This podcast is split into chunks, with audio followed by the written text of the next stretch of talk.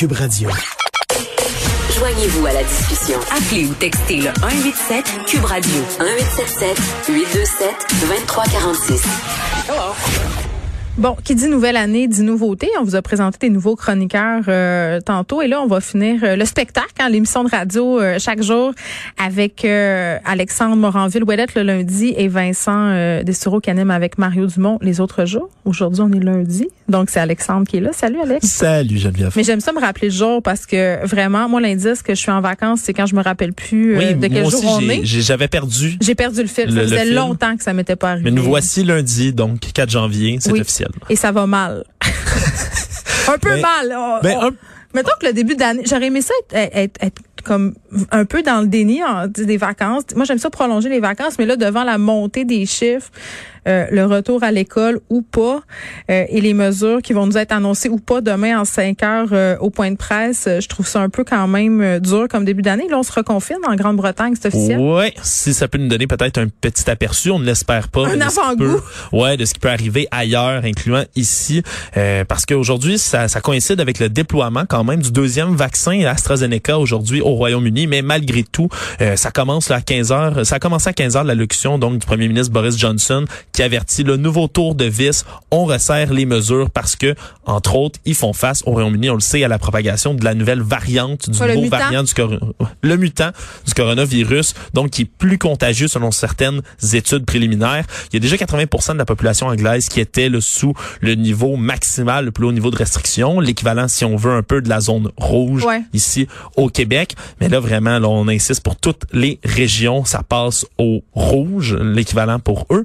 Euh, entre autres aussi, on leur recommande là, de d'éviter tous les déplacements. Euh, Un peu comme ce qu'on a connu au printemps passé ici, on pouvait, je sais pas, on pourrait peut-être penser que c'est ce qui nous attend euh, dans les prochains jours. Et moi, j'ai juste un souhait, là, sérieusement, là, si on peut avoir appris du printemps passé, euh, c'est de le dire rapidement. Parce que là, au niveau des écoles, au niveau du commerce, tout le monde a des questions, tout le monde spécule. On est dans les scénarios en ce moment. Là, les profs veulent savoir, les parents veulent savoir, les commerçants veulent savoir. Tu sais, à go, là, dites-le. Je pense qu'on a les choses en main, on a les chiffres disponibles, on, a quand même un, portrait de qu'est-ce qui se passe. Ouais, puis là, ça, ça a été annoncé. Là, on, on dit Royaume-Uni, mais c'est particulièrement vers l'Écosse qu'on se tourne parce que l'Écosse, eux, c'est un confinement total qu'ils ont annoncé à partir de minuit ce soir. Puis pour janvier, au grand complet, là, ces fermetures, les écoles, les commerces essentiels, tout. Le, vraiment, le confinement pur et dur, comme on l'avait déjà vécu. Le confinement classique. Ouais, le confinement, il faudrait les appeler, là, avoir des modes de confinement différents. que-. Mais ouais. Est-ce que tu penses que ça va être pire parce que ce coup-ci, on s'avance là-dedans sans naïveté? C'est-à-dire qu'on sait ce qui nous attend. Peut-être, peut-être. C'est, certain que c'est difficile, surtout quand c'est l'accumulation, peut-être, hein, l'attente. On, on a toujours une date vers laquelle on se dirige, toujours un objectif au départ. On se souvient, c'était deux semaines en octobre.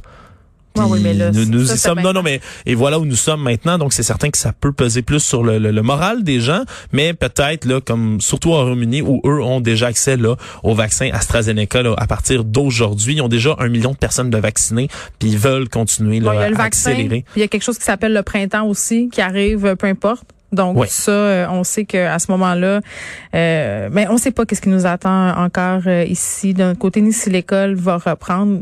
Jean-François Robert, je disais que pour l'instant, on gardait le même scénario, mais demain, il devrait avoir des annonces. euh, Mhm, D'ailleurs, à passe. 17 heures, parce que pour l'instant, ben, il y a plusieurs enseignants là, qui demandent à avoir leur juste, entre autres là, le cas de la CSQ, la présidente euh, Eh de la Fédération des syndicats de l'enseignement, José Scalabrini, qui va être d'ailleurs avec nous, avec Mario Dumont à 16h45 tout à l'heure, qui demande d'avoir leur juste, justement, pour qu'ils puissent se préparer.